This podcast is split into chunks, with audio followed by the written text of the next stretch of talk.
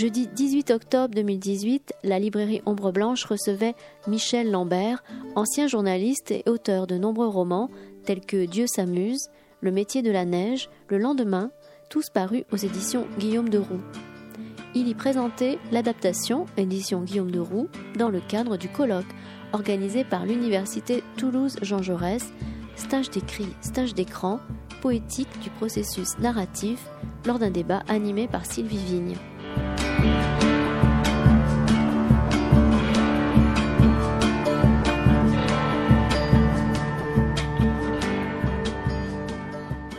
Bonsoir à tout le monde. Euh, donc, euh, la plupart d'entre vous, voire tous, euh, que cette rencontre donc a, lieu dans le dans le cadre d'un colloque qui se tient en ce moment donc à la fois donc sur le site de l'université, un peu ici donc et à la Cinémathèque donc sur le, le thème du suspens narratif au cinéma et en littérature. Donc que je co-organise avec Philippe Ragel ici présent. Euh, donc, euh, j'ai le plaisir de vous présenter euh, Michel Lambert, que certains d'entre vous connaissent, d'autant plus qu'il fait partie du jury du prix du jeune écrivain à Muret, donc il est, il est par là de temps en temps, voilà. Et donc c'est un, c'est un auteur belge qui a reçu le plus grand prix belge, on peut le dire. Hein. Francophone belge. Francophone belge, voilà, le prix Rossel. pour, pour euh, son roman Une vie d'oiseau, euh, et qui par ailleurs a écrit donc euh, beaucoup de romans et de nouvelles. Donc aujourd'hui, je, je, me centrerai surtout sur le tout dernier roman qui s'appelle L'adaptation. Donc pour nous, c'était vraiment un cadeau en plus puisqu'il est à la fois question de cinéma et de littérature et sur un recueil qui date d'une dizaine d'années, ou de dix ans tout rond d'ailleurs, euh, qui s'appelle donc Le jour où le ciel a disparu. Et donc, je vais commencer justement euh, par euh, vous demander, euh, bon, je, je, fais vite hein, sur sur le curriculum, bon parce qu'il a il a eu plein de casquettes, mais je voulais, je voulais simplement vous remercier de m'avoir invité. Oui. Et lorsque vous m'avez approché il y a deux ans maintenant, vous m'avez parlé de stase. et je vous avoue que j'ignorais ce qu'était une stase, j'ignorais même le nom.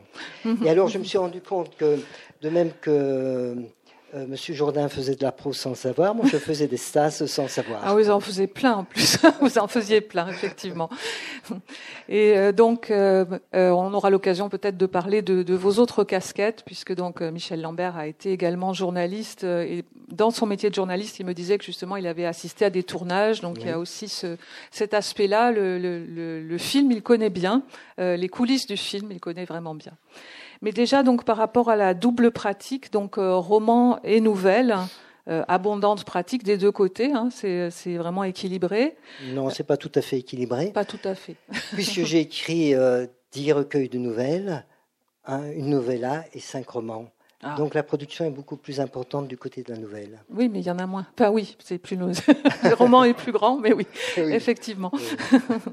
donc plus de nouvelles euh, et euh, euh, le recueil donc euh, paru euh, en 2008 que malheureusement n'a pas pu avoir à temps là, qu'il avait été commandé mais il n'est pas arrivé, donc que je vous conseille très très chaleureusement. Le jour où le ciel a disparu, mais il y a aussi donc des, des, titres fabuleux comme Le métier de la neige, etc. Vous verrez, vous verrez quelques-uns des livres là-bas. Et donc, on voulait d'abord vous demander s'il y avait donc des différences de rythme entre vos deux pratiques, donc euh, le roman et la nouvelle, à la fois dans, dans ce qui est de l'élaboration, la conception, euh, et puis à l'intérieur de la diégèse aussi.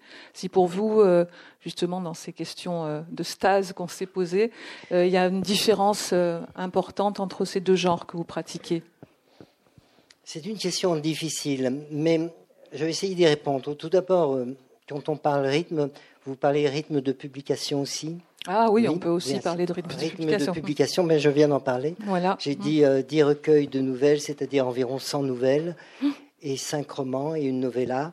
Donc euh, c'est quand même une différence assez considérable, d'une part. Et je me suis posé la question de savoir pourquoi. Euh, il me vient plus facilement des sujets de nouvelles que de romans. Mhm. Alors, euh, en y réfléchissant, je pense que ça tient à différentes choses, dont notamment la stase on va y revenir. Euh, ça tient à ce que je suis très attiré par des détails révélateurs, euh, des, petits détails qui semblent insignifiants, qui semblent même triviaux, et qui petit à petit se dilatent, euh, organisent autour d'eux une certaine lumière qui, euh, en quelque sorte, fait d'eux des, métaphores de l'ensemble du, récit, de l'enjeu même du récit de sa colonne vertébrale. Et je crois que c'est que c'est un, un jeu qui m'intéresse beaucoup, celui-là. Ensuite, il y a le fait que je suis quelqu'un qui s'intéresse beaucoup aux personnages et que euh, dans la nouvelle, vous pouvez plus facilement creuser un personnage. Vous savez que dans le roman, euh, en fait, en fiction, ce qui est important, c'est le temps qui passe. C'est le mhm. principal personnage d'un texte, qu'il soit roman ou nouvelle. Dans le roman, si vous prenez la ligne du temps, vous, euh, prenez un segment, vous délimitez un segment sur cette ligne du temps, et sur cette ligne du temps, vous avez des personnages qui vont, viennent, se rencontrent, euh, se perdent de vue, se retrouvent, etc., dans une sorte de, de balai invisible qui se cristallise autour du principal personnage. Et vous avez évidemment une succession d'événements. Dans la nouvelle telle que je la pratique, qui est la nouvelle instant, c'est-à-dire la nouvelle qui se déroule sur très peu de temps, c'est sur une journée ou parfois même une heure. Mhm. Donc c'est une. Si vous prenez la ligne du temps, euh, vous ne prenez pas un segment sur cette ligne du temps, mais vous prenez un point et vous essayez de creuser ce point parce que vous creusez le personnage. Mhm. Et donc euh, c'est très différent. Vous avez, vous avez une conception du temps qui n'est plus horizontale mais verticale. Et euh, à ce moment-là, le, ce qui se passe, ce ne sont pas les événements, mais c'est le personnage qui se passe, lui. Mm. Vous voyez, il y a une sorte de transformation du personnage petit à petit, ou bien un personnage qui se construit par sédimentation successive, ou bien qui se déconstruit par érosion successive, mm. tout au long de, de la nouvelle, qui n'est pas très longue, évidemment. Oui, oui. c'est paradoxal, mais je, je comprends, oui. Euh, J'avais vu euh, donc euh, que vous aviez, euh, vous étiez occupé de renaissance de la nouvelle. Oui. Et j'ai fréquenté aussi Claude Pujadrenaud, qui, oui, qui, a, qui a fait partie du jury, voilà, oui, tout ça, à fait. et qui a travaillé dans la même direction et qui avait édité à un moment les 101, 101 nouvellistes par eux-mêmes. Et la, la, ce que vous disiez tout à l'heure, enfin l'instant sur la profondeur dans la nouvelle instant, donc revenait sans arrêt. Il y avait des images de vrilles, de trépans ou de bathyscaphe, etc. tout à fait. effectivement, donc on va plus profond, plus vite, plus profond en fait. ce qui cela, dit, il y a toujours la nouvelle héritée du 19e siècle, qui est une mm. sorte de roman en miniature, mm. et qui se défend aussi. Elle s'est adaptée à nos modernités successives. Mais c'est pas, c'est pas tout à fait. C'est pas ce que vous pratiquez. C'est pas euh, ce que je pratique. J'en ai fait quelques-unes, mais pas beaucoup. D'accord. J'en ai pas dû en rencontrer beaucoup. Non, dans ce que j'ai, dans les recueils que j'ai lus, effectivement, j'en ai pas rencontré beaucoup. Il me semble que vous m'aviez dit aussi que parfois euh, ça partait d'un personnage vu, euh, d'une scène vue. Tout à fait, tout à fait. Euh, un personnage dont je saisis un détail, et puis bon, je, je, le regarde pendant quelques secondes, et puis ce détail, euh, je, il est entré dans ma mémoire. Et ensuite, euh, j'essaie de reconstituer ce personnage parce qu'il m'intrigue, parce que ce détail est un détail révélateur. J'essaie de reconstruire ce personnage par fantasmes successifs. C'est-à-dire, je le vois d'abord comme ceci, puis comme ça. Et, et, petit à petit, on arrive au, au, personnage dans sa totalité, et non à partir d'un point de détail. Mais ce personnage reconstruit n'a plus rien à voir avec le personnage initial, celui que j'ai rencontré dans la rue ou dans un café. Mmh. Oui, c'est souvent comme ça que je travaille, avec des personnages. Et d'autres fois aussi, avec ces personnages que je trouve dans une situation un peu particulière, je me pose la question de savoir, et moi, à sa place, comment est-ce que je réagirais à la situation? Et c'est ainsi que je peux faire une digression Ah bah oui, on est là pour ça. Tout à fait. Euh, j'anime des ateliers d'écriture et j'ai animé pendant très longtemps un atelier d'écriture dans un centre de jour pour psychotiques. Et justement, euh, je, voulais euh, leur parler des, du cinéma et des techniques de cinéma qui n'étaient pas tellement éloignées finalement pour certaines, des techniques d'écriture. Je crois d'ailleurs que dans tous les arts, il y a des techniques qui sont communes et que la démarche est souvent la même. Et je faisais un tour de table pour savoir quel était le rapport au cinéma. Est-ce qu'il préférait le cinéma, euh, la comédie ou le drame, le cinéma américain ou le cinéma européen, ou bien dans notre pays? Est-ce qu'il préférait les, enfin, le, cinéma d'auteur ou le cinéma grand public, etc., etc. Et chacun me donnait son avis, me parlait de quelques cinéastes et comédiens qu'ils aimaient. Et puis, euh, il y en a un qui m'a dit, il n'a rien dit d'autre, moi je vais au cinéma tous les jeudis avec mon frère. Alors, je me suis posé la question. D'abord, je l'ai oublié. Et puis, 15 jours plus tard, j'y ai repensé. Je me suis dit, mais qu'est-ce que ça veut dire, d'abord, cette ritualisation? Et pour le frère, qu'est-ce que ça signifie être le frère d'un psychotique? Et je me suis posé la question de savoir, bon, est-ce qu'il se sent culpabilisé parce qu'il peut imaginer que ce qui est arrivé à son frère, il y est pour quelque chose? Pourquoi? Il n'en sait rien, mais voilà. Il peut imaginer que c'est d'ordre euh, génétique, mais rien n'est prouvé jamais dans, ce, domaine, ou très peu. Et si c'est d'ordre génétique, pense-t-il, est-ce que quel est mon rapport par rapport aux femmes et par rapport à, la paternité, et ainsi de suite. Et donc, je suis parti dans un, dans un roman qui, a eu pour titre La Maison de David, et qui euh, était une sorte d'exploration à partir de ce personnage. J'ai essayé de savoir comment un frère pourrait se, se conduire et quelles seraient ses réactions par rapport à son frère psychotique. Et finalement, je me suis rendu compte que je partais dans une exploration de moi-même aussi. Hmm, d'accord. Voilà. Donc c'est l'autre. Mais, mais j'inventais, j'inventais, hmm. j'inventais tout le temps, j'inventais. Mais l'invention, vous savez, je crois que euh, je l'ai dit tout à l'heure à monsieur qui se trouve là qu'on écrit, qu'on écrit. Yves Boule. non, non, oui, tout au fond là. Ah, bah alors pardon, Jean-Yves Le euh, c'est ça, exactement. Euh, je, je, pense qu'on écrit avec euh, la main invisible de l'inconscient et avec la main rêveuse de l'écriture. Oui, c'est joliment dit. Mais je crois que c'est vrai en plus. il faut être, il faut être, il faut être ambidextre, oui, c'est très bon. je, je, crois que c'est vrai. Je pense que euh, quand on est, quand on, quand on n'a pas de plan comme moi, mm, mm. quand on part à l'aventure, mm. bah, c'est l'inconscient qui vous guide souvent. Il faut se laisser faire.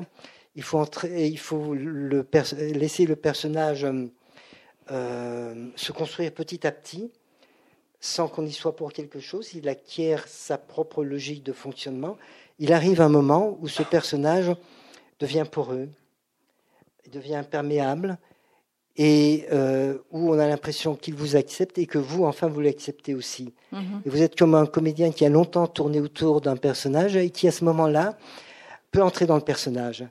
Il entre dans le personnage et euh, le personnage a développé des émotions pendant, je sais pas moi, 30, euh, 40 pages du roman. Et puis à ce moment-là, vous venez greffer vos propres émotions. Vous êtes prêt avec vos propres émotions. Vous venez les greffer sur celles du personnage. Vous laissez un peu de place pour que le lecteur, à son tour, puisse greffer ses propres émotions. Si bien que je crois que euh, un, texte de fiction, quel qu'il soit, s'écrit à trois. Il y a l'auteur, il y a le personnage, il y a le lecteur, qui fait sa propre réinterprétation euh, de ce qu'il a lu. Oui, alors là, je voulais justement souligner euh, à un moment la place du lecteur euh, dans les, dans les ouvrages de Michel Lambert, parce que c'est remarquable ce qui nous laisse comme euh, place de rêverie, d'interprétation, etc., par rapport à certains romans que je ne citerai pas forcément, qui sont saturés complètement, on, on, étouffe dans chaque page avec la, la, la pensée de l'auteur et de l'érudition et de l'érudition, etc. Là, il y a quelque chose qui respire et qui nous laisse vraiment nous investir. Donc c'est vraiment tout à fait remarquable de ce point de vue-là. Merci beaucoup, mais je crois que il faut laisser à chaque texte sa puissance de rêve. Mm. C'est réussi. Je vous verrai, c'est réussi. donc, je pensais aussi à la, dame, la jeune femme au, chapeau vert dont ne nous a pas assez parlé Nathalie euh, Solomon ce matin. Donc, euh, les, personnages comme ça qui ont un attribut qui peut euh, tout d'un coup attirer votre regard. Et sans, bon, c'est toujours un peu difficile de pas spoiler comme disent les jeunes, mais dans le dans le métier de la neige, la, nouvelle qui m'avait le, plus impressionné, vous m'avez dit aussi, je crois que ça venait d'une scène vue de cette cet enfant. Euh, ah oui, euh, cette. Euh, attendez, quoi le titre de cette nouvelle? Ah, le, le titre, c'est une bonne question. Oui, c'est la, la première. Oui, c'est ça exactement. Oui, oui, oui, tout à fait. je ne me rappelle plus le titre, ah, mais c'est vrai que je me promenais à Paris. C'était près du Pont Neuf, je crois. Je ne sais plus exactement le nom du pont. Ça, ça menait vers euh, vers Bastille, je pense. Enfin bref, peu importe. Et j'ai entendu euh, ce que j'ai cru être de ma part une hallucination ou bien une combinaison de sons qui provenaient de, droite, de gauche, etc., etc. Papa, papa, papa. et puis j'ai tourné le, regard vers, euh, vers un jeune homme qui semblait tout à fait perdu. Il avait les yeux vides. Il répétait inlassablement papa, papa, papa. Et c'était le départ d'une nouvelle, effectivement. Oui, qui, est, vraiment extrêmement forte. Hein, je vous la conseille aussi. Euh, on a des idées Mais j'ai eu, j'ai eu l'attention, excusez-moi de vous avoir interrompu, j'ai eu l'attention attirée par lui, peut-être précisément parce que j'avais l'habitude de fréquenter ce, ce, genre de personnage dans les centres de, santé mentale où, où, j'œuvrais autrefois mm. comme animateur d'atelier d'écriture. Mm. Oui, beaucoup de personnages fragiles, euh, de toute façon, euh, dans vos romans comme dans vos nouvelles. Des, beaucoup de personnages qui ont des addictions ou qui ont souffert d'addictions et qui luttent encore euh, avec pas mal. Alors, ces personnages fragiles sont apparus dès le premier recueil, bien avant que j'anime des ateliers d'écriture mhm. dans des centres, pas seulement, pas seulement en centre de santé mentale, mais également en milieu carcéral, par exemple, ou dans des, euh, dans des écoles euh, réputées difficiles. Et bon, j'ai beaucoup appris là, évidemment. Et j'ai surtout appris l'humilité, parce que la différence entre les, eux et nous, c'est une façon de parler, ça tient à l'épaisseur d'une euh, feuille de papier de cigarette. Hein. Mhm. C'est une question de chance ou de malchance. Et on, donc, on, apprend l'humilité parce que ce sont des, tous ces patients que j'ai rencontrés, même les, les, les, détenus, ce sont des gens qui, ont, qui n'ont pas eu beaucoup de chance, ils ont eu un passé difficile, et puis ils ont été humiliés par la vie, broyés, et je leur trouvais une dignité que je leur enviais quelquefois. Mm. Alors, mm. pour répondre au problème de l'addiction, parce que mm. c'est vrai qu'il y a des, pas mal de, personnages qui ont une addiction dans ce que j'écris, je crois que ça tient. Vous n'entendez pas bien, peut-être? Si Ça va euh, Ça tient notamment au fait que j'ai rencontré. Enfin, quand j'étais euh, au, collège, oui, c'était au collège puis au lycée, j'avais un professeur de diction qui était un comédien et euh, qui avait une addiction à l'alcool très très marquée et qui euh, faisait euh, peine à voir et qui effrayait un peu les jeunes gens que nous étions à l'époque. Et puis, et puis j'ai appris quand même que l'addiction, tout le monde en avait une. Moi, j'ai été, j'ai fait, une addiction à la course à pied, par exemple. Oui. oui donc euh, j'ai oublié de vous dire, parmi toutes, toutes les casquettes de Michel Lambert, il y a celle de marathonien. Donc quand même. Non, non, pas marathonien. Là, vous exagérez. Vous exagérez. je fais du cross-country. Oui, mais 15 km par jour, euh, c'est quand même de l'addiction. Je m'entraîne 15 km tous les jours. c'est pas 40, certes. C'est vrai. Mais euh, j'ai d'autres addictions, comme la lecture, comme l'écriture voilà, il y a, pire aussi. Hein, ah oui, il y a pire, bien sûr. Mais, je pense que ça procède de, de, la même démarche. Mmh. Effectivement, des personnages extrêmement dignes euh, dans leur lutte euh, et dans, dans leur, leur, résistance. Euh, mmh. dans, dans, les nouvelles, le, ciel. Le, jour où le, ciel, a disparu. Y il y en a une qui est vraiment particulièrement belle il faudra que je retrouve le titre évidemment. Le grutier facétieux. Non, celle-là aussi. Non, mais sur la, elles sont toutes, elles sont toutes magnifiques. Euh, un peu quand même. Je crois que ça doit être la toute première, donc où il y a le, couple et leur, leur, leur, grand garçon. Ah oui, oui, oui tout à fait. Euh, et, l'homme qui a arrêté de boire et qui lutte et qui a l'impression d'être incompris. Et, oui, oui, qui essaie de sauver la face par rapport à son fils. Mm. C'est un personnage qui a perdu son emploi, mm. qui est euh, qui a un problème d'alcool et que, à qui son épouse a offert euh, un week-end familial euh, à, la mer du Nord. Et, c'est un week-end euh, où il lutte, qui est un peu insupportable pour lui, mais où malgré tout, il y a un ange qui passe, c'est sa femme. Il y a un autre ange, c'est son fils. Mais avec son fils, c'est un peu plus difficile. Beaucoup plus difficile. On reparlera les paroles, les paroles, les rapports intergénérationnelles sont tendues souvent dans, vos œuvres. Mais autrement, par rapport à la stase, donc parce qu'il faut faire un peu plaisir à Philippe aussi quand même. Si, si. D'accord. On, a l'idée souvent que bon, la nouvelle n'est pas faite euh, pour la pause, pour le suspens euh, poétique. Euh, c'est une idée un, peu rapide, un peu courte, et qui en plus ne concerne pas forcément toutes les nouvelles. On pense aux nouvelles telles que Edgar Poe les décrivait, qui doivent être une flèche, un vecteur. si la première phase ne, n'atteint pas déjà le but, tout est raté, etc. dans la nouvelle que vous pratiquez, il me semble qu'il y a au, au contraire vraiment beaucoup de place pour pour le suspens euh, pour la rêverie, pour la contemplation Peut-être même plus que dans les romans. J'espère que la flèche atteint quand même son but, mais, mais, mais elle, elle, fait des zigzags pour y arriver. Elle fait des zigzags. Euh, elle prend un air un peu jazzy finalement. Il y a beaucoup d'improvisation en fin de compte. Et je vous disais tout à l'heure que euh, je ne fais jamais de plan, je ne sais jamais où je vais. Beaucoup de mes nouvelles sont écrites parce que j'avais une phrase qui me trottait en tête et qui constitue la première phrase du récit et qui va lui donner son la musicale et qui va être un peu la matrice de toutes les autres phrases. Mhm. Et donc, euh, partant de, de cette phrase-là, ben, il faut improviser. D'où des moments, évidemment, où apparemment il ne se passe pas grand-chose, si ce n'est que, par exemple, lorsque vous décrivez un personnage, euh, lorsque vous décrivez un décor, je pense qu'il se passe quand même quelque chose parce qu'il y a une porosité euh, entre le décor et le personnage. Et on l'a bien vu tout à l'heure euh, quand vous parliez du film d'Antonioni et vous montriez euh, les, les, personnages rassemblés dans une pièce où les murs étaient en rouge et que ce rouge avait un facteur excitant d'un point de vue strictement sexuel sur les personnages, et puis qui tombait de, de fatigue, hein, eh bien, eh bien je, je crois que c'est une c'est un exemple de porosité entre le décor et, le personnage.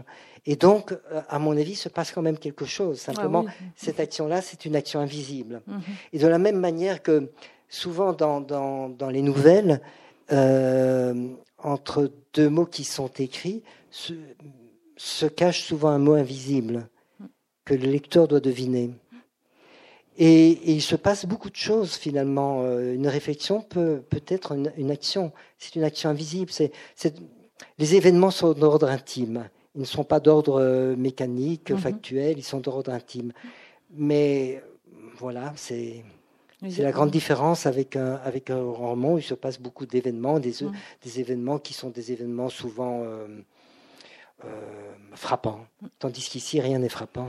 Euh, oui, enfin, on a vraiment, on pense souvent au récit poétique euh, aussi tel que le définit Tadier, dont on parlait aussi ce matin, hein, avec euh, le fait que justement le, le, le, le, paysage devient un personnage. Il y a du mouvement aussi dans ces moments de contemplation. L'action avance aussi. On en revient toujours à cette difficulté de définir la stase, justement, parce qu'il y a toujours quelque chose qui avance. Sinon, on, s'en apercevrait dans l'écriture comme dans le comme dans le cinéma, comme on l'a dit ce matin. Et sinon, on pensait à, enfin, je, je pense que Jean-Yves pensait aussi à Giono tout à l'heure. Euh, Giono ne faisait aucun plan non plus et il se laissait guider par ses personnages. Il descendait le soir euh, lire les trois pages qu'il avait écrites dans la journée à ses filles, mais il les découvrait presque une heure avant de les lire à ses filles. Et euh, comme vous, autrement, il était souvent guidé par une phrase qui lui venait. Il faisait des essais de phrases. Et parfois, j'ai eu l'impression aussi que dans, dans vos titres, il y avait, il y avait quelque chose peut-être qui avait dû, enfin, est-ce que vous trouvez les titres après ou euh, après Après, d'accord. Après. Euh, rarement pendant l'écriture, jamais avant, jamais avant. Non, non.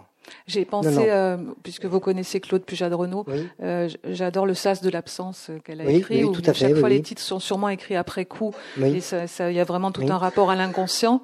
Et j'ai la nouvelle que vous avez appelée Un amour modèle réduit. le titre vous est pas venu avant, quand même? Non. Ah, c'est impressionnant, oui. Non, non, il est venu après. Il est, non, non celui-là, il est venu pendant la composition de, la nouvelle. Oui. Mais il n'est pas venu avant. D'accord. C'est vraiment intéressant. Vous pouvez peut-être en dire un mot de cette nouvelle-là? Ah Sinon, je, je, n'ai pas relu. Ah je n'ai pas relu depuis longtemps.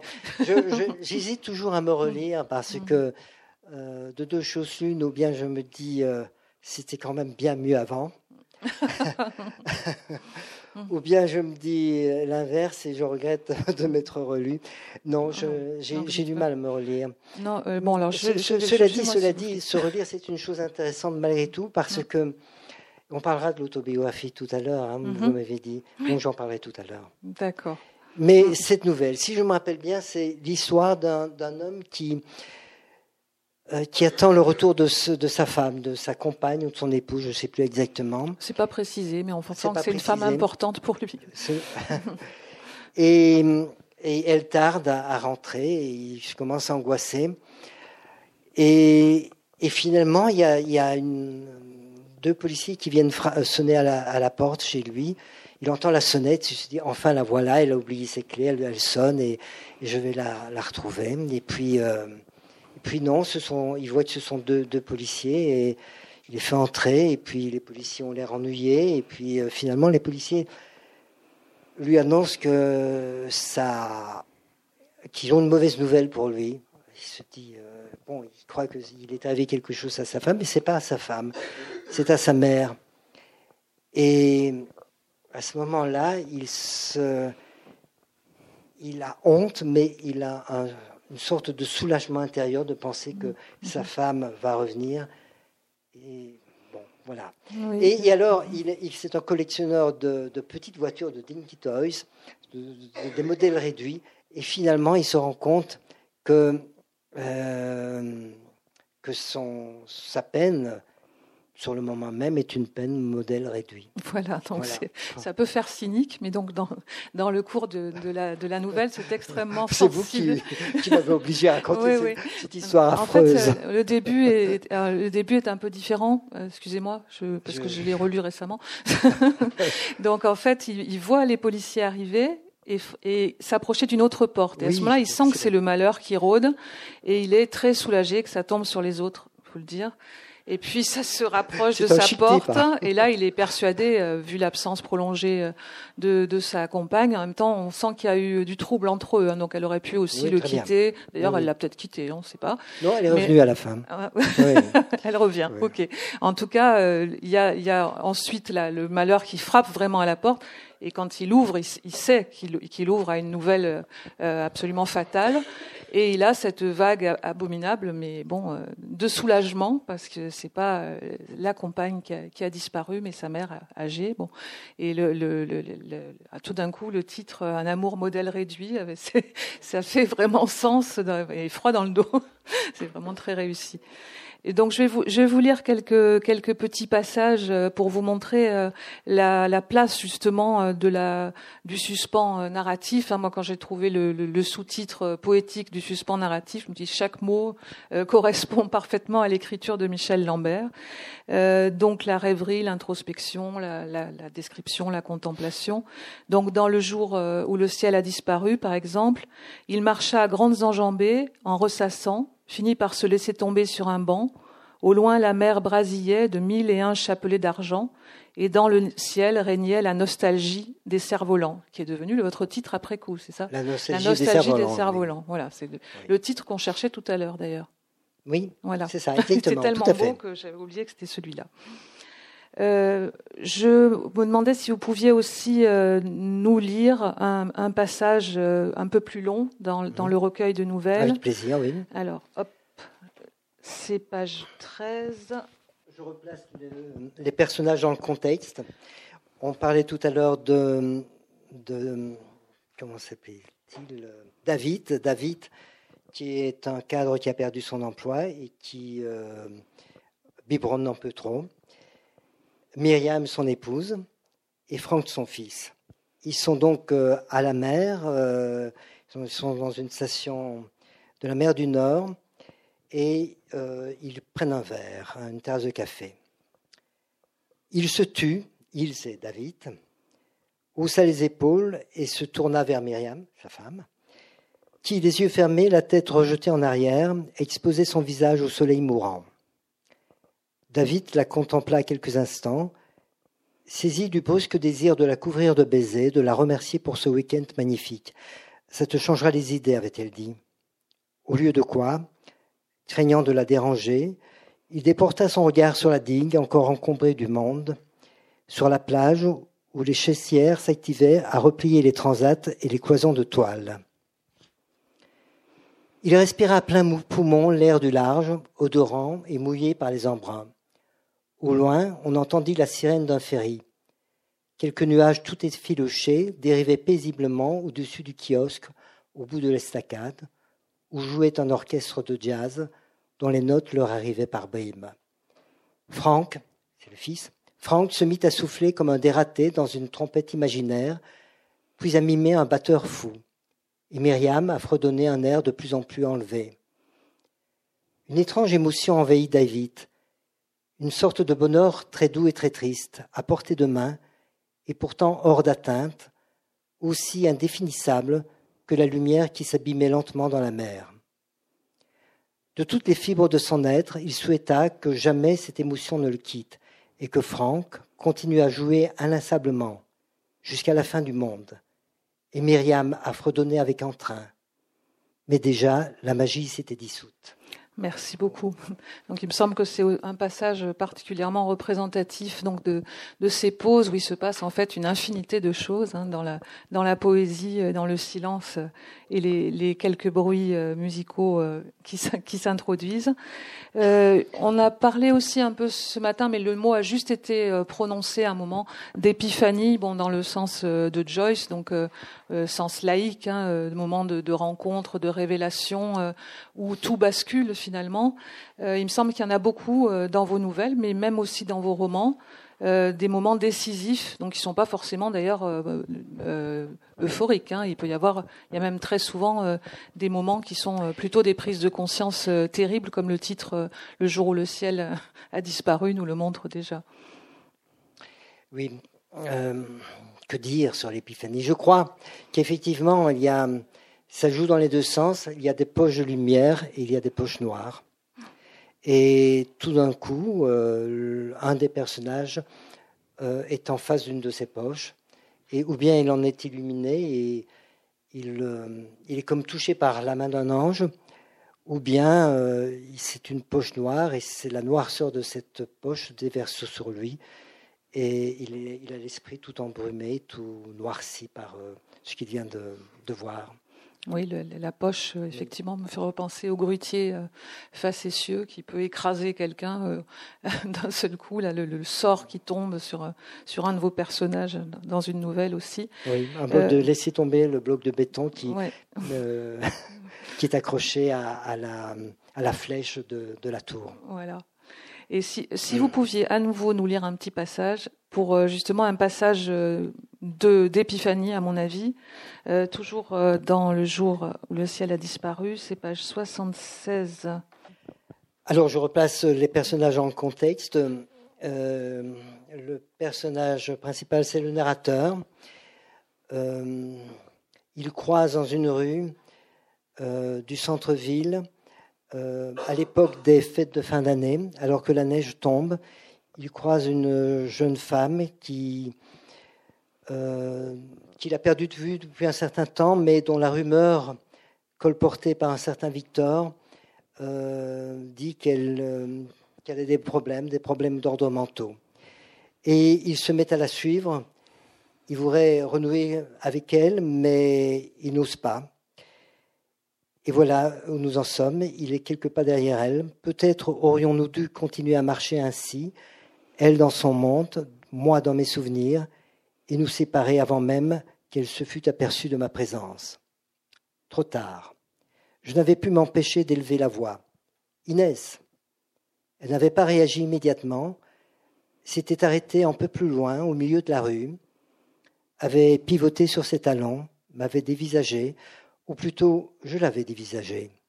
Son regard fixe, sans expression, la rigidité, de ses traits, ses joues, d'une pâleur mortelle, en dépit de la morsure du froid. Si tu la voyais, avait dit Victor.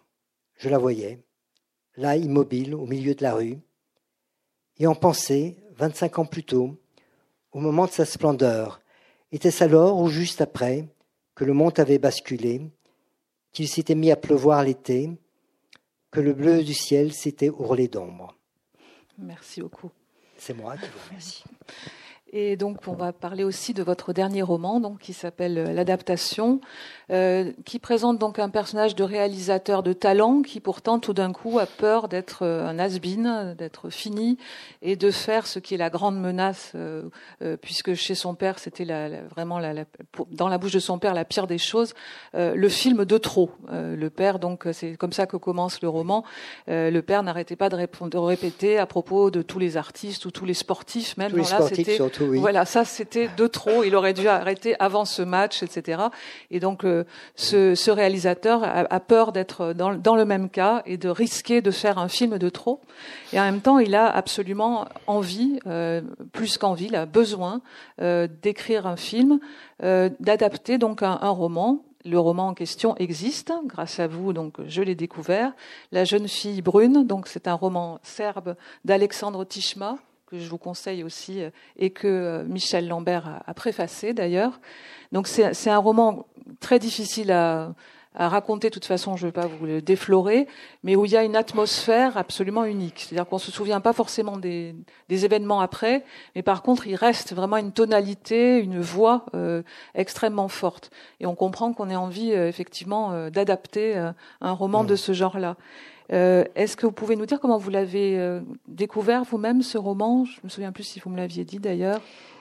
Oui, oui, je l'ai, découvert euh, parce qu'il était publié à l'âge d'homme dans sa version initiale, euh, dans son édition originale, et que je, je biberonnais un peu euh, aux ouvrages slaves de l'âge d'homme. J'aimais beaucoup la littérature slave. Et j'aimais particulièrement ce que faisait Alexandre Tishma, mais c'est pas le premier livre de lui que j'ai lu. Il a publié d'autres, d'autres livres très durs euh, sur les camps de concentration, sur euh, euh, le génocide des Juifs à Novi Sad, où il, sa, sa, ville natale. Et puis, il a écrit de très belles nouvelles aussi, dont notamment L'école d'impiété, qui est un recueil que je vous conseille aussi. Et, si je parle d'Alexandre Tishma, il faut que je vais naturellement parler de la jeunesse de mon roman. Donc, euh, je me trouvais dans une situation un peu particulière. C'est que moi aussi, j'avais peur d'écrire un livre de trop. Parce que, parce que j'avais écrit beaucoup de recueils de nouvelles, les uns à la suite des autres. Et je me disais que j'étais entré dans le mécanisme de la nouvelle et que je risquais d'être prisonnier d'un point de vue strictement formel et de ne plus partir à l'aventure comme j'aimais le faire. Et donc, euh, j'avais peur d'écrire un livre de trop. Or, je me suis rappelé que qu'Alexandre Tishma, que je connaissais bien parce que je l'avais rencontré à Paris à l'époque euh, de, de, la guerre de l'ex-Yougoslavie.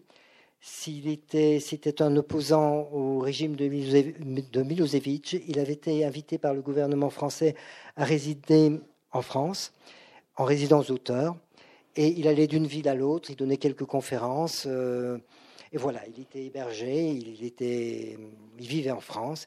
Et nous avions un ami commun qui était d'origine serbe aussi, qui s'appelait Bosko, Bosko Jivadinovic, je crois, c'est un nom bien serbe aussi. Et il savait que j'aimais beaucoup euh, l'œuvre de Tishma. Et il en a vraisemblablement parlé à Tishma. Le fait est qu'un jour, je reçois un coup de fil et euh, j'entends ici Alexandre Tishma. Alors moi, évidemment, qui n'avait à l'époque publié deux ou trois livres, trois livres, je crois, je me suis dit euh, qu'on se moquait de moi parce que qui étais-je, moi qui avais publié si peu, par rapport à Tishma, qui était un tout grand écrivain, pour moi un des grands écrivains européens du 19e siècle, et qui me téléphonait. Alors il me téléphone pour me dire, voilà, je vous ai lu, et ce qui, y a de très amusant, c'est que vous avez traité dans une nouvelle euh, le même thème que moi dans un roman, en, l'occurrence La jeune fille brune. Et c'est vrai que dans mon tout premier recueil de nouvelles qui s'appelait De très petites fêlures, et vous me parliez tout à l'heure de mes personnages qui étaient un peu euh, fêlés, fêlés c'est ça, exactement fêlés. eh bien, euh, on a souvent dit que ce recueil, en tout cas son titre, était un peu programmatique de ce que j'allais faire par la suite. Oui. Enfin, c'est vrai que dans ce recueil, alors que le, le livre de Tishman n'avait pas encore été traduit, j'avais raconté à peu près la même histoire, l'histoire d'un homme qui a passé une nuit d'amour euh, merveilleuse avec euh, une jeune femme, et puis qui des années, des années, enfin, oui, des années plus tard, largue toutes les amarres sociales, familiales, professionnelles, pour partir à l'aventure, sans être sûr de la retrouver, mais en espérant malgré tout la retrouver, mais il ne, il n'essaye pas de la retrouver. Dans le livre de Tishma, il se passe à peu près la même chose. Un, journaliste, un jeune journaliste, ça se passe après, juste après la guerre euh, de 40, euh, au moment de la, libération, de la libération des morts notamment, un jeune journaliste est envoyé dans une petite ville à une trentaine de kilomètres de Belgrade, et je crois que c'était Novi Sad justement. Et là, à Novi Sad, il rencontre deux jeunes femmes, une euh, brune et une blonde. Et le hasard fait qu'il euh, un peu de la jeune fille brune et qu'il passe la nuit avec elle et qu'il trouve euh, que il a le sentiment d'avoir vécu ce qu'il n'a jamais vécu auparavant au niveau de la communion à la fois charnelle et au niveau de la tendresse. Et il est persuadé que jamais plus il ne connaîtra ce, ce qu'il appelle un apogée. Un apogée, par définition, c'est un point culminant et on ne peut qu'en redescendre par un versant ou par un autre versant. Et donc, euh, par négligence, ce matin, euh, il se quitte et il, la laisse partir sans se rendre compte que il tient vraiment beaucoup à elle. Et puis, il fait son reportage et puis il rentre à Belgrade. Et tous les deux ou trois ans à peu près, il revient dans cette ville de Novi Sad. Et chaque fois qu'il revient, il essaye de retrouver la jeune fille brune. Mais il n'a d'autres interlocuteurs que la jeune fille blonde l'ami de la jeune fille brune. Et la jeune fille blonde lui apprend que la jeune fille brune a, déménagé, qu'elle a changé de quartier. Il va, il va dans son nouveau quartier, mais elle n'est pas là précisément. Bon, il revient deux ans plus tard et il apprend qu'elle est mariée. Et puis deux ans plus tard encore, ou bien un an, je ne sais pas, j'ai plus le souvenir des dates exactes, mais enfin euh, des périodes exactes. Mais euh, il apprend qu'elle est partie vivre à l'étranger. Et à mesure qu'elle s'éloigne, son fantasme d'elle euh, ne fait qu'augmenter et se dilater de plus en plus euh, et devenir quasiment obsessionnel. Et plus aucune autre femme ne pourra jamais le satisfaire parce qu'il a connu euh, cette nuit unique avec la jeune fille brune. Pendant ce temps-là, la jeune fille blonde s'est amourachée d'elle, mais il préfère le fantasme à la réalité. Et donc, et donc, j'ai rencontré Tishma euh, grâce à Bosko Jivadinovic, parce que lorsque Tishma m'a téléphoné, il m'a dit qu'il faudrait qu'on se rencontre. Et donc, on s'est rencontrés à Paris. On a passé une soirée ensemble. Et par la suite, euh, lorsqu'il est rentré en, Serbie, nous avons correspondu. Et, et, dans une de mes lettres, je lui ai demandé s'il continuait, sur quoi à quoi il travaillait, s'il était sur un roman, sur un recueil de nouvelles, il m'a répondu Je n'écris plus, j'ai dit tout ce que j'avais à dire, je n'ai pas envie d'écrire un livre de trop. Ah. Et voilà. Et alors à ce moment-là, quand je me suis souvenu de ça, euh, j'ai fait la liaison entre ma problématique d'avoir peur d'écrire un livre de trop et Tishma, et je me suis rendu compte, je me suis rappelé que Tishma avait écrit le livre qui est un de mes livres fétiches, à savoir La jeune fille brune. Mais j'avais pas envie de, de parler d'un romancier euh, parlant de ces difficultés, si bien que j'ai transféré tous mes problèmes, toutes mes angoisses sur un réalisateur. C'était moins complaisant quand même, hein, sur un réalisateur. Et donc je me suis documenté au niveau du cinéma. Et puis le réalisateur, évidemment, allait euh, adapter la jeune fille brune, allait essayer d'adapter la jeune fille brune. Cependant, ce qui se passe dans mon roman, c'est que le, le, réalisateur en question vit à peu près, sans s'en rendre compte, il s'en rend compte après, la même aventure que celle qui se trouve dans le roman. C'est-à-dire que un soir, il se rend dans une galerie et euh, il y rencontre une jeune femme qui est beaucoup plus jeune que lui. Et c'est un soir un peu particulier parce qu'il y a eu des attentats dans la ville il y a les, sirènes qui, ululent un peu partout. Et il a peur, elle a peur aussi peut-être. Et peut-être que c'est la peur qui les pousse l'un et l'autre, peut-être pas, simplement le désir, la faim, euh, dans un hôtel. Il passe la nuit avec elle, et le lendemain matin, quand il se réveille, il n'est plus là. Et donc, euh, va-t-il Le problème est de savoir s'il va partir à sa recherche ou s'il va essayer de jouer le jeu du principal personnage du roman, c'est-à-dire de ne pas la retrouver, et donc le principal personnage de son film aussi, et se demander s'il se fera un film plus juste, plus authentique, s'il euh, s'identifie tout à, tout à fait au personnage du roman, c'est-à-dire ne pas essayer de retrouver la jeune femme en question, ou bien s'il faut au contraire prendre une certaine distance par rapport au roman et partir à la recherche de la jeune femme. alors, bon, je ne dis pas ce qu'il fait. Plus, voilà. Mais Betty a quand même une, importance, oui, une importance capitale dans le roman. alors, Pardon. Non, non, je vous en prie, je vous en prie, je vous interromps tout le temps. non, c'est moi. Non, je voulais simplement dire qu'il y avait aussi une obsession donc pour euh, cette, ce réalisateur, euh, c'est qu'il faut qu'il y ait un ciel particulier que deux personnages regardent en même temps euh, en étant, euh, il y a une très belle formule que je retrouverai tout à l'heure, hein, à la fois ensemble dans ce regard et euh, irrémédiablement séparés, seul, voilà, seul toujours. Et donc le réalisateur va donc dans une galerie où il va rencontrer Betty, mais au départ c'est pas pour rencontrer une femme, c'est pour chercher un ciel. C'est pour chercher un ciel, oui. Il cherche toujours le son ciel. Alors. Cette histoire est une histoire aussi. j'ai été journaliste et j'ai je suis allé souvent sur des tournages une certaine époque. Et j'ai rencontré quelques réalisateurs. Et un jour, euh, le réalisateur euh, Delvaux, André Delvaux, mmh.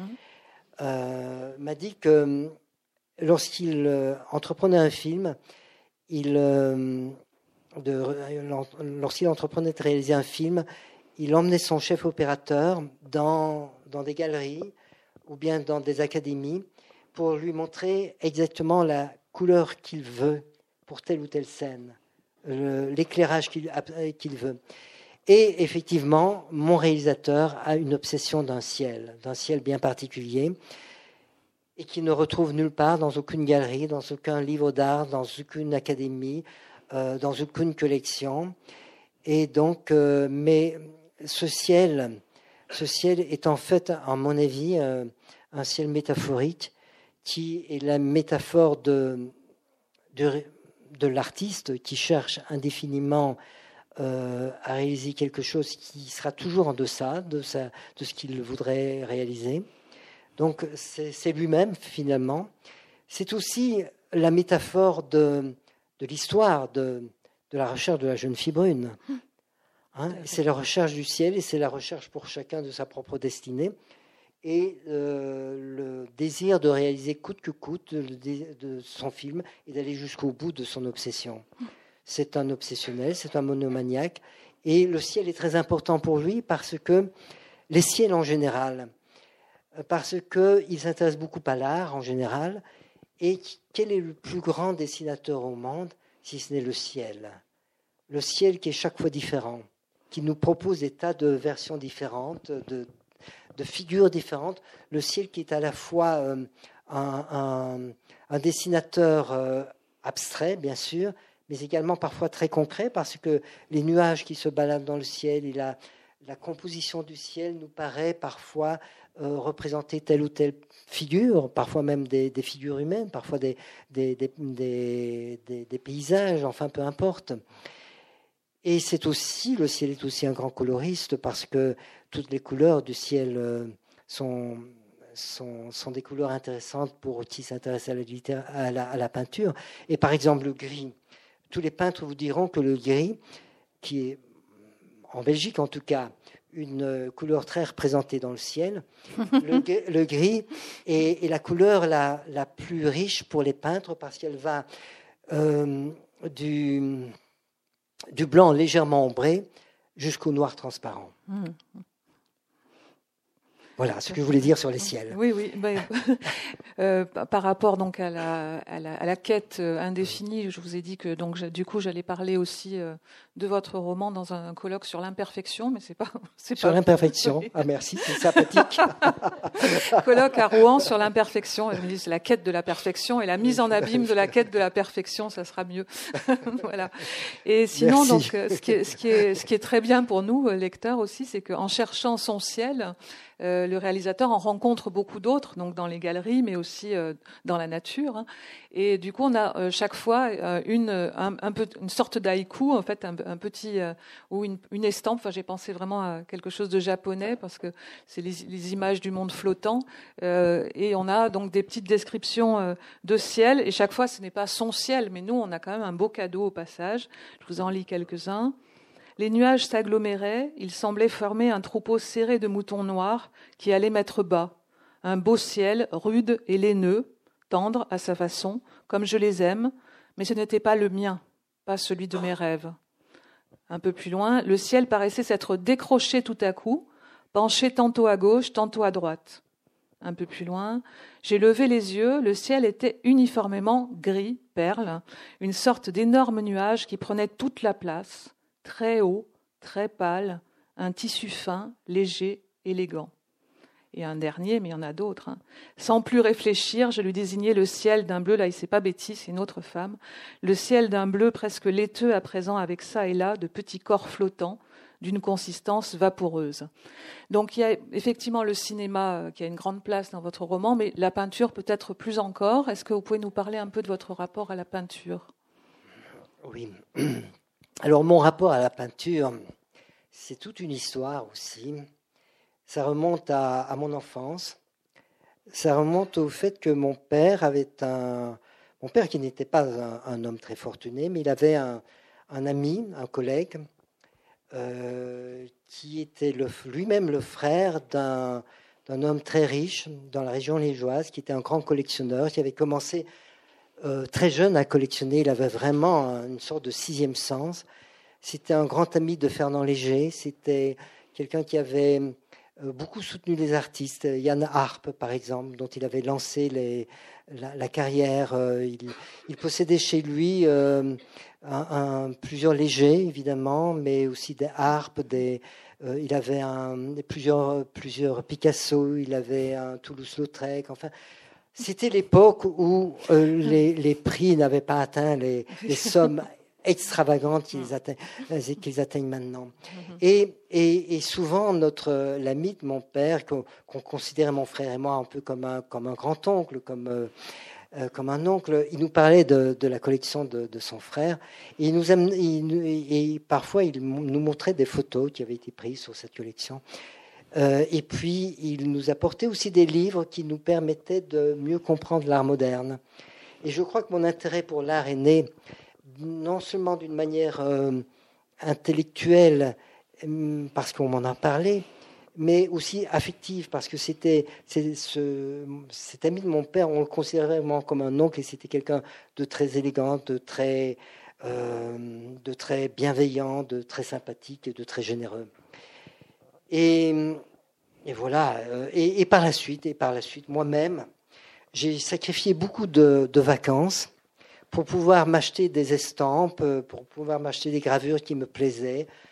Soulage, Alechinsky, Van Dongen, euh, Sonia Delaunay, enfin Hartung, des gens comme ça, euh, par coup de cœur, évidemment il faut faire des choix dans la vie. Et donc, j'ai préféré, préféré, être entouré d'œuvres d'art que de visiter beaucoup de pays. Voilà. C'était déjà un beau voyage. Cela dit, cela dit, je n'ai jamais vu la fameuse collection du, frère. Ah. Et ça, c'est important de ne pas l'avoir ah, Le fantasme. Ah, le fantasme, une fois de Bien plus. Sûr. Bien sûr. Merci beaucoup. On va demander euh, au public peut-être de poser quelques questions. Merci. Euh, écoutez, je suis absolument désolé, euh, mais je vous promets que je vais me rattraper. Hein. Je vais lire votre œuvre. Je n'ai pas encore commencé à le faire, mais en Il serait temps. Hein oui, oui, oui, oui. oui. Euh, je plaide coupable et je couvre ma tête et je, couvre ma tête de cendre. Mais ce que je voulais dire, c'est ce qui m'a frappé, c'est et c'est comme ça que vous avez commencé, c'est votre amour pour le personnage, c'est-à-dire le personnage est au centre vous écrivez des nouvelles, vous écrivez euh, des romans, et curieusement, pas de théâtre. Euh, je veux dire, le théâtre, le personnage, on construit au théâtre en général euh, à partir du personnage. Et autre chose, je pose ma deuxième question en même temps. Quand j'écoute les résumés que vous nous avez proposés, que Sylvie a proposés de vos textes, le fait aussi que vous vous inscriviez dans le genre de la nouvelle, j'ai pas pu m'empêcher de penser euh, à une pièce euh, de Pomera comme la réunification des deux Corées. 20 euh, courtes scénettes qui tournent autour de problèmes très proches de ceux que vous avez abordés. Le couple, l'hôpital psychiatrique, le, la personne qu'on attend et qui ne revient pas, etc. etc. Donc, euh, excusez-moi d'avoir été si long. Ma question, c'était en fait, est-ce que le théâtre, à un moment ou un autre, vous a intéressé ou peut-être vous intéressera? Ou alors, peut-être vous avez donné la réponse, c'est un rapport avec le lecteur que vous privilégieriez, où j'y suis arrivé, euh, par rapport à celui avec le spectateur, par exemple. Vous avez entièrement raison. Ah. Vous avez entièrement raison. Euh, et puis, je, ne suis pas sûr d'être capable d'écrire une pièce de théâtre. J'y ai déjà pensé, figurez-vous. J'y ai déjà pensé, mais je ne suis pas sûr d'en être capable. Et c'est une aventure dans laquelle euh, j'ai un peu de mal à, me lancer parce que je crois que, effectivement, je privilégie le, le rapport au lecteur. J'ai lu beaucoup de pièces de théâtre euh, autrefois. Je les lisais mais j'étais un peu déçu quand j'allais au théâtre parce que peut-être avais-je affaire à des troupes qui jouaient de manière trop déclamatoire, extravertie. Euh, et ça, ça m'a fait, fait un peu peur. Cela dit, euh, une universitaire de, Bruxelles a fait son mémoire de fin d'études en philologie romane sur euh, mes, mes, textes. Et puis, elle a fait une licence complémentaire en art du spectacle et euh, comme mémoire, elle a, elle a décidé de faire, de prendre les dialogues de mes, de mes nouvelles et à l'aide de ces dialogues d'en faire une pièce de théâtre. Et j'ai lu sa, sa, pièce et j'ai trouvé que c'était formidable et je me suis dit, dans le fond, je suis pas si mauvais que ça en dialogue. Ah, ah, mais mais, mais, mais euh, c'est une chose que m'avait dit Jean Vautrin aussi. Jean Vautrin qui était directeur littéraire chez Julliard il dirigeait la collection L'Atelier Julliard. Euh, l'atelier, oui, l'Atelier Julliard, c'est une collection de nouvelles. Et il faut savoir que Jean Vautrin a été scénariste et il était aussi réalisateur de films sous le nom de Jean Herman, je crois. Je pense, si je me rappelle bien, que c'est lui qui a lancé la carrière euh, européenne de Bronson, de Charles Bronson. Enfin bref, peu importe. Euh, tout ça pour répondre à votre question. Oui, je privilégie le rapport euh, au, lecteur.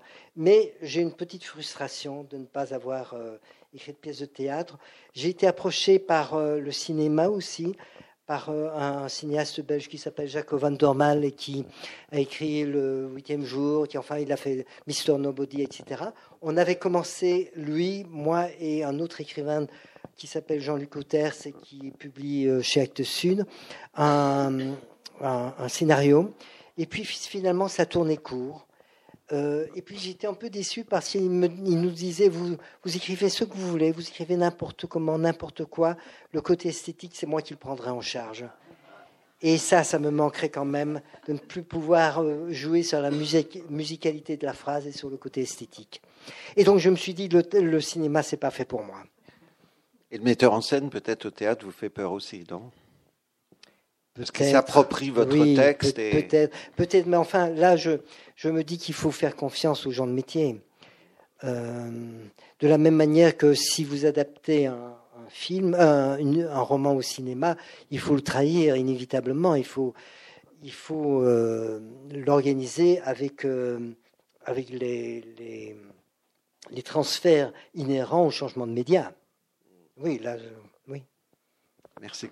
Et c'est n'est pas, un hasard, d'ailleurs, pour, pour, pour, terminer sur, cette question, c'est pas un hasard si beaucoup de euh, cinéastes américains préfèrent adapter des, nouvelles que des romans. Parce que la nouvelle, on peut prendre un point de détail dans la nouvelle, tandis qu'un roman est assujetti à, à, plus de contraintes euh, pour ne pas le trahir.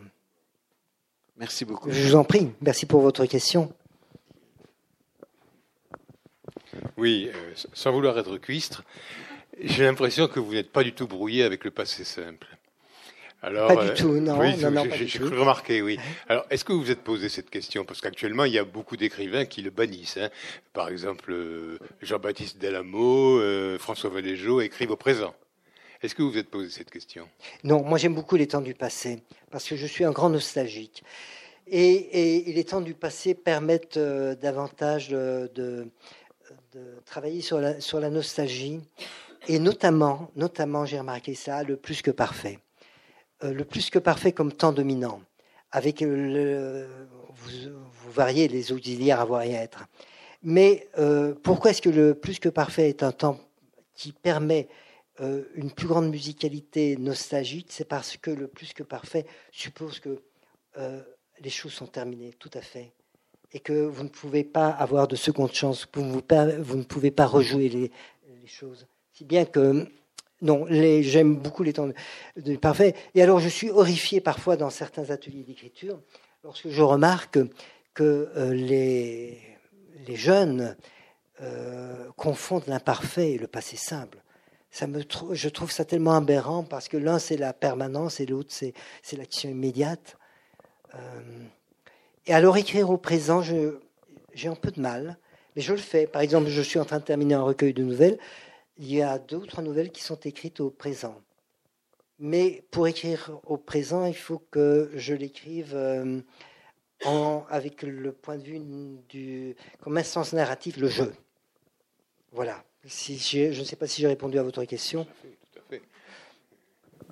Une, euh, merci. Une, une question euh, qui a à voir avec le cinéma lui-même et, beaucoup moins la stase. Euh, à savoir votre personnage de, de, l'adaptation. Ce, ce, cinéaste qui vend les bijoux de famille pour essayer de, on va dire, de faire aboutir ses projets. Euh, il a un modèle un petit peu dans le milieu du cinéma, au moins un, modèle. On pense tout de suite à Jean Renoir. Alors... Ah, j'ai ignoré. Ah voilà, donc voilà, ma question c'était de savoir si, Jean, Renoir, qui a vendu beaucoup les, bijoux de famille pour faire euh, notamment une partie aucun, aucun, rapport avec Jean Renoir. En revanche, je me suis ah, rendu compte. Je me suis rendu compte. Euh, D'où il vient alors? En, revanche, je, me suis rendu compte que euh, le, mon personnage ressemblait quand même à un personnage de, Scott Fitzgerald d'Entendre et la nuit.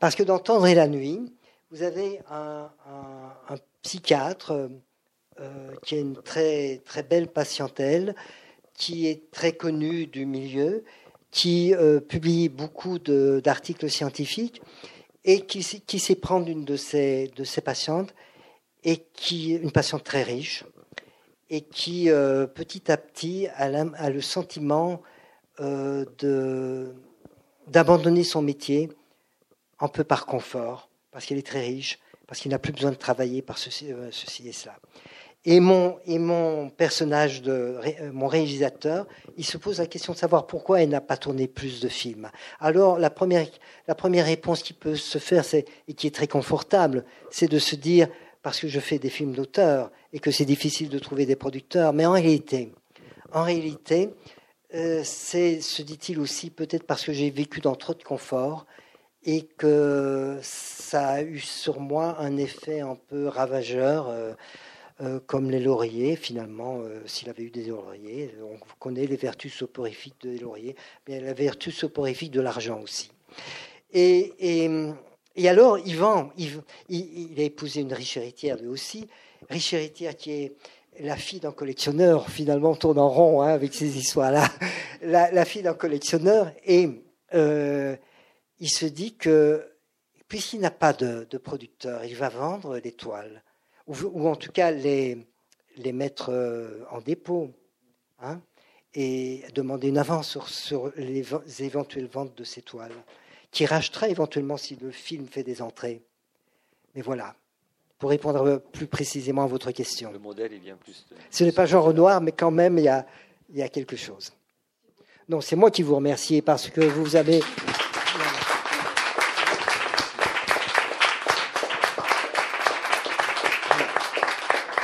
Non, non, vraiment, vraiment, je voudrais vous remercier de tout cœur parce que vous avez, vous m'avez lu, vous m'avez remarquablement bien lu.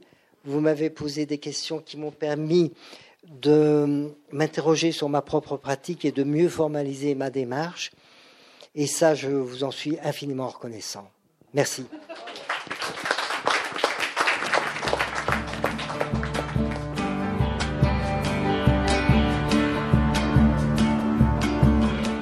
Le remplaçant en 2009, Dans la nuit brune en 2010, Une partie de chasse en 2012, Ce cœur changeant en 2015, ainsi qu'un essai consacré à Virginia Woolf, coécrit avec Geneviève Brisac en 2004, VW, le mélange des genres.